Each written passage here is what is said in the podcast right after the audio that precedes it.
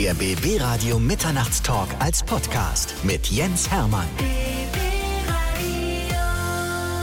So, wir machen einen kleinen Ausflug auf Wolke 4. Philipp Dittberner ist bei mir. Ich freue mich sehr, dass du da bist. Ja, danke für die Einladung. Philipp Dittberner ist ja einer der bekanntesten deutschen Songpoeten und Musiker und ich habe einen schönen Satz für dich vorbereitet. Der BB Radio Mitternachtstalk. Jede Nacht ab 0 Uhr. Heute mit Philipp Dittberner.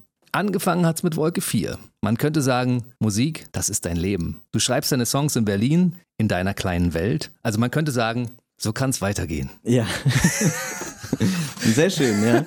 Ja, das sind alles. Äh, was ist dir aufgefallen? Ja, was ist mir aufgefallen? Das ist natürlich alles äh, mit Songtiteln bestückt, die ich äh, veröffentlicht habe. Das ist mal ein Satz, oder? Das ist ein guter Satz. Das ja. ist ein guter Satz. Wie viele Leute haben diesen Satz schon gebraucht als Opening eines Interviews? Bis jetzt noch nicht so viel. Ich weiß es nicht. Vielleicht wird es ja jetzt so ein Evergreen bei dir. Ne? Ja, gucken wir einer an. Wir werden, wir werden das mal im Auge behalten. So, mein Lieber. Äh, erstmal vielen herzlichen Dank für den Ohrwurm. Also, so kann es weitergehen. Ist ja wirklich, das Ding ist ja, der, der bohrt sich ja aber derwann in die Gehörgänge rein. ja, das, das ist, das ja, ist gut. Ja.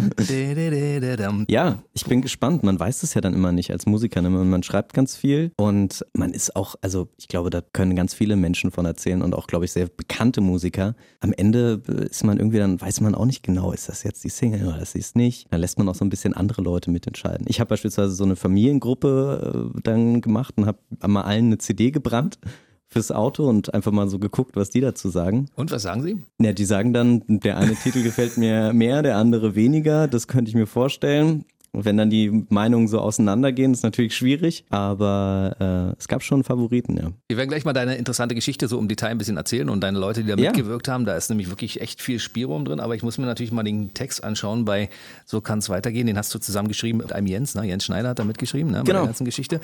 Wer war die Ursache für diesen Text? Ich meine, da sind so viele Emotionen drin und den sollte man sich mal genauer zu Gemüte führen. Ich bin ja immer so ein, so ein Geheimtüftler, ne? Wenn ich meine Texte schreibe, also zum Beispiel Wolke 4 oder in deiner kleinen Welt, die Menschen, um die es geht, die wissen das gar nicht. Und dieses Pärchen, was ich dort beschreibe, oder diese Beziehung, oder ob das jetzt eine Beziehung oder eine Freundschaft ist, das ist für mich ähm, ein Bild gewesen oder auch ein Vorbild, besser gesagt, auf einem Lebensweg anders zu sein und trotzdem irgendwie den richtigen Weg für sich zu gehen und glücklich zu sein. Und ich weiß gar nicht, ob die auch wissen, dass das Lied über sie geht.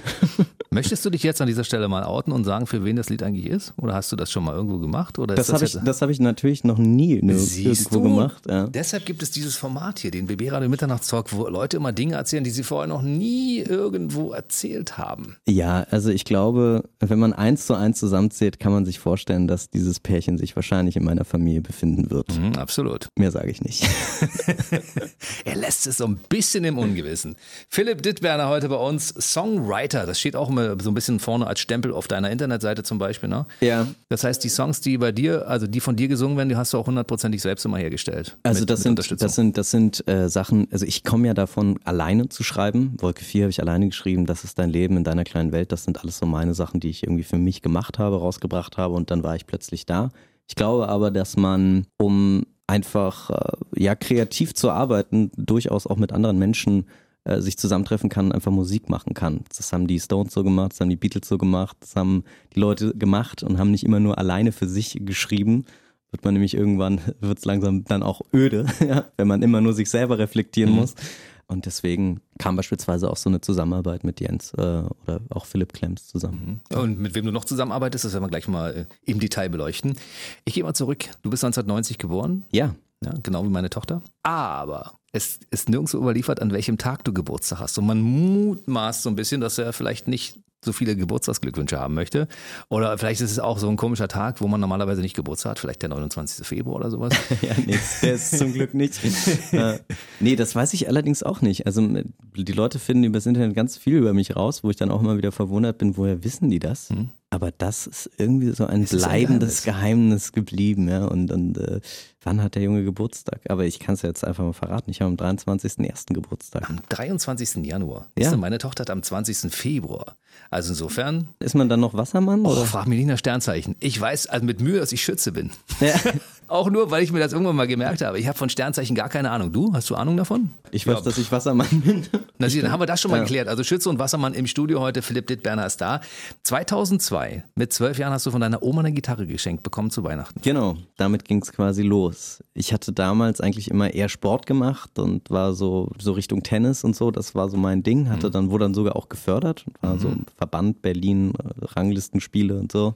War richtig gut, hatte dann eine Schulterverletzung und dann kam ich in die Pubertät und dann stand irgendwann die Gitarre darum, die Oma mir mal geschenkt hat, leicht verstaubt. Und dann habe ich mich daran gesetzt. Und da ich sowieso dann so Gitarrenmusik gehört habe, wollte ich das nachspielen. Damit ging es dann eigentlich los. Und dir hat nie jemand gezeigt, wie es richtig geht. Du bist Autodidakt. Genau, ich habe mir das dann selber beigebracht. Und mittlerweile hast du Unterricht genommen oder nicht? Nö, dann hat man auch irgendwie so einen eigenen Style, wie man dann spielt. Dann kommt irgendjemand, der das gelernt hat und denkt so, Alter, was machst du denn da? Aber dann hat man irgendwie, man hört es auch. Die Leute, wenn du viele Gitarristen hörst, so, man hat so seinen eigenen Style, wie man spielt. So ein unorthodoxer Stil sozusagen. Genau, Ja? Ein ja. Spielstyle.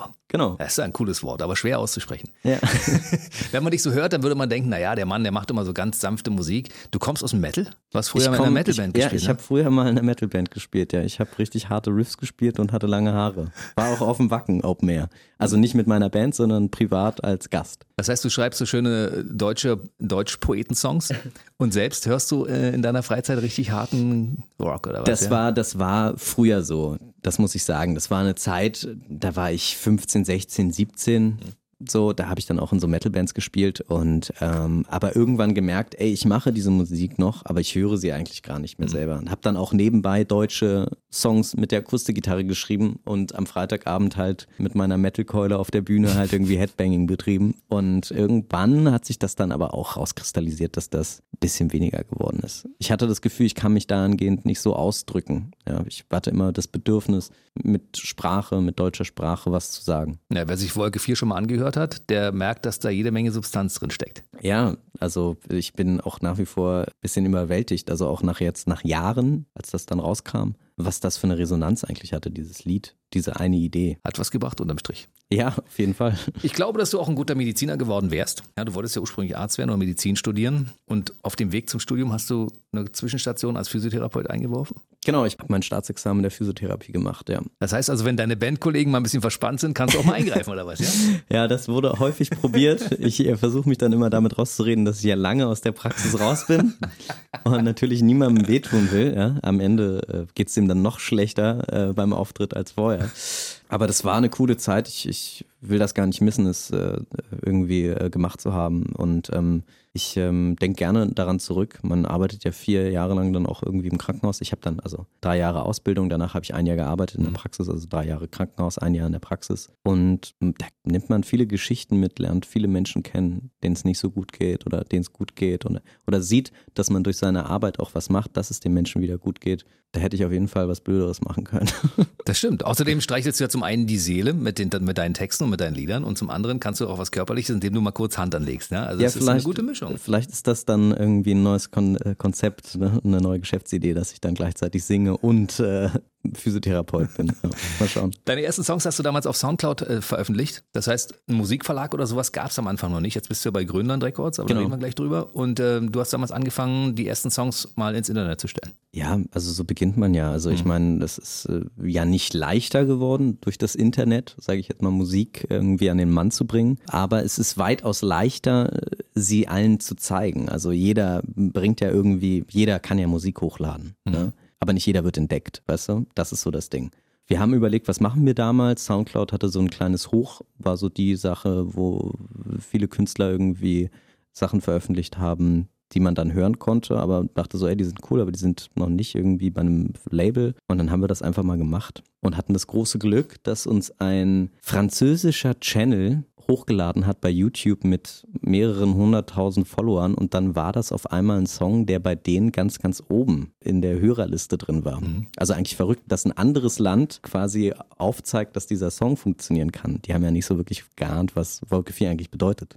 Der lief dort auch auf Deutsch, ja? Oder hast du davon eine englische Version gemacht? Nee, der lief da auf Deutsch. Guck mal einer an, wie, Ja. wie das manchmal so geht. Ne? Ja. Und dann gab es zwischendurch eine Station über die Deutsche Oper Berlin und äh, einen Chor. Da hast du dir das Songwriting aufgedrückt? Genau, ich hatte damals äh, das große Glück, bei so einem Tuschprojekt mitzuwirken und Da haben die immer gesehen, dass ich äh, Gitarre spiele, singe und auch irgendwie versuche, ein bisschen Songs zu schreiben. Und es war ganz klar, so nach der dritten Mal, äh, nach dem dritten Mal, als wir da irgendwie zusammen gearbeitet haben, kam meine Lehrerin auf mich zu und meinte so, Philipp, äh, wir wollen, dass du ein Lied schreibst für dieses ganze Projekt, für mhm. dieses Theaterstück. Und ich so, okay, Gott, ähm, ja, ich habe immer so lustige Lieder geschrieben, irgendwie so über, weiß nicht, Lehrerparodien und sonst mhm. was. Äh, nee, wir wollen ein ernstes Lied haben. Wir wollen ein ernstes Lied über die und die Situation. Und dann habe ich ein Lied geschrieben, wo ich dann gemerkt habe, okay, krass, also der, das war ein Anstoß für mich, zu sagen, es macht mir Spaß, ernste Texte zu verpacken in einer deutschen Songwriter-Form. Und dann bin ich da so reingerutscht und dann habe ich ein Lied nach dem nächsten geschrieben und hatte sehr viel Output. Und da bin ich dann reingekommen. Nicht der erste Song, den du schreibst, der wird nie wahnsinnig gut sein, ja. Aber das ist dann so ein Prozess, den man erlebt und dann merkt man, dass man auf einmal besser wird. Und dann gab es ja für 2014 eine riesige Auszeichnung. Das war der Berliner Pilsner Music Award. Und kurz darauf gab es dann auch schon die VÖ von deiner, also die Veröffentlichung von deiner ersten Single. Genau, ja. Also das war auch absurd, weil da hingen ganz viele Plakate aus, weil es so ein Newcomer-Wettbewerb und äh, ich wusste, dass der häufiger hier in der Stadt stattfindet und dann haben meine Freunde mich dazu gedrängt. Ich weiß noch, ich glaube, da waren wir irgendwie, saßen wir irgendwie bei mir mit einem Bierchen und so und die meinen so, komm, wir melden dich jetzt da an. Ich so, nee, ich, das ist voll bescheuert. Also es wird sowieso nicht funktionieren und dann meldet sich da keiner oder ich muss dann da irgendwie hin und die denken dann so, was will der Hansel hier mit seiner Akustikgitarre so, das wird nicht klappen. Ja, und irgendwann war ich dann also ich habe es nicht gleich ins Finale geschafft. Ich musste nochmal irgendwie die Zwischenstufe ins Halbfinale machen und habe dann am Ende des Tages aber auch gewonnen. Und äh, witzige Geschichte auf jeden Fall. Ich denke da auch gern zurück. Wolke 4, ein Riesenhit zusammengeschrieben mit Marv. Und äh, es gibt ja so, ich weiß nicht, ob es Gerüchte sind, vielleicht stimmt es ja auch in der Tat. Du hast Marv irgendwie, bevor das richtig losging, nie getroffen, sondern ihr habt nur übers Internet kommuniziert und übers Telefon und habt euch vorher nie gesehen? Ja, also das war tatsächlich so, dass er ähm, eine Version gemacht hat von einem Song von mir, hat angefragt, ob er das machen kann. Und ich meinte so, hey, ja klar, mach, probier aus. Und ich fand den Sound super, wusste aber, dass das mit dem Song nicht klappt. Und meinte, ey, wir machen Songwriting nur für diesen Sound, also mit diesem elektrischen Gedanken dahinter. Mhm. Und dann haben wir halt irgendwie in, am Ende von Berlin oder in äh, Wolke 4 geschrieben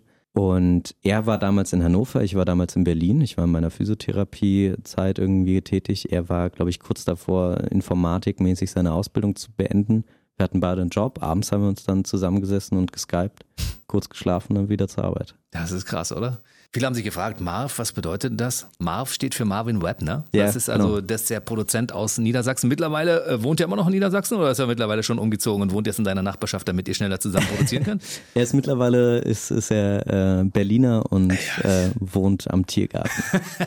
also ihr habt nicht mehr solche langen Wege und ihr nein, seid euch schon regelmäßig auch zwischendurch über den Weg gelaufen. Ja, na klar, ist mittlerweile ein guter Freund von mir. Also äh, so kann es weitergehen. Habt ihr auch wieder zusammengeschrieben? Wer hatte angefangen, die Melodie zu machen? Weil ich finde diesen Ohrwurm unglaublich, dieses Ding. Wenn man den einmal gehört hat, man kann den nicht, man kann nicht aufhören. Ich habe den immer wieder skip, skip, skip zurück. Geht das anderen Menschen auch so? Ja, wahrscheinlich, ne? Wahrscheinlich schon, ja, ich hoffe es. man weiß es ja dann immer nicht. Man selber hört ja dann seine Musik so oft, weil man an Nuancen arbeitet, die, glaube ich, nicht jeder sofort hört. Aber ähm, die Melodie, das muss man überlegen. Ich glaube, ist so, ein, so ein Grundgedanke von einem Song ist eigentlich immer, ich setze mich an die Gitarre und dann fange ich an. Und am besten fängt man bei Null an. Also man geht ins Studio, weg von zu Hause und hat irgendwie so einen Nullpunkt, dass man sagt, hey, heute schreiben wir ein Lied und entweder wird es gut oder es wird furchtbar. Und das wissen wir halt erst in 14 Tagen, weil am Ende des Tages gehst du immer mit Euphorie aus dem, aus dem Studio und dann kannst du eigentlich erst reflektieren, wenn du ein bisschen Zeit hast und auch kritikfähig bist. Also ich glaube, ein richtiger Künstler schafft etwas, geht nach Hause, ist davon überzeugt, dass es das Geilste ist der Welt und dann muss man paar Mal drüber schlafen und erst dann ist man in der Lage eigentlich zu reflektieren, ob das gut ist, was man da gemacht hat. Du brauchst immer ein Korrektiv was darüber hört ja. und sagt, ja, also es gibt ja in deiner Familie die Leute, die, die Familiengruppe, die sich das anhört, ja. Du kriegst also, die kriegen alle regelmäßig CDs und müssen sich anhören und anschließend dann äh, Voting abgeben, ja? Ja, also ich glaube, mein Vater ist mein größter Kritiker auf jeden Fall. Aber dafür bin ich auch dankbar, dass man so, dass man so ein ehrliches Bild bekommt von dem, was man da macht, was natürlich nicht einfach ist. Wenn mein Vater sagt, den Song findet er nicht gut,